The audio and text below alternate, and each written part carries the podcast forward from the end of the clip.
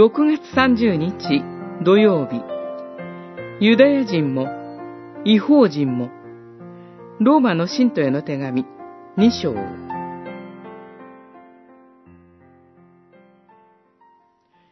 神は人を分け隔てなさいません。立法を知らないで罪を犯した者は皆、この立法と関係なく滅び、また、立法のもとにあって罪を犯した者は皆、立法によって裁かれます。二章、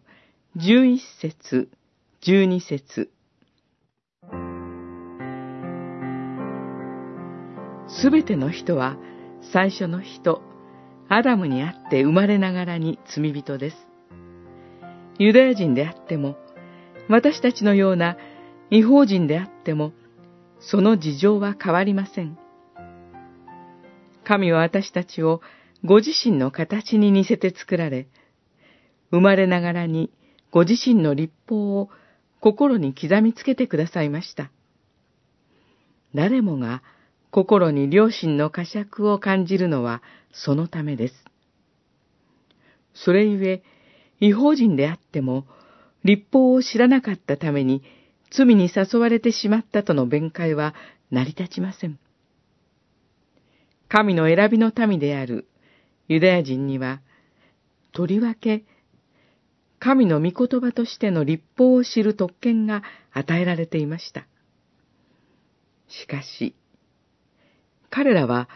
その立法の規定を自力で守り行うことによって、自分を救い得るとの誤解に陥り、立法を守り得る自らを誇り、守り得ない者たちを裁きました。立法を神の恵みとして受け取るのではなく、自己正当化の道具としてしまったのです。違法人であれ、ユダヤ人であれ、それぞれの仕方で神の前に自身の罪をあらわにします。そして、そのことが、イエス・キリストの贖いの恵みによるほか、救いはないことを証ししているのです。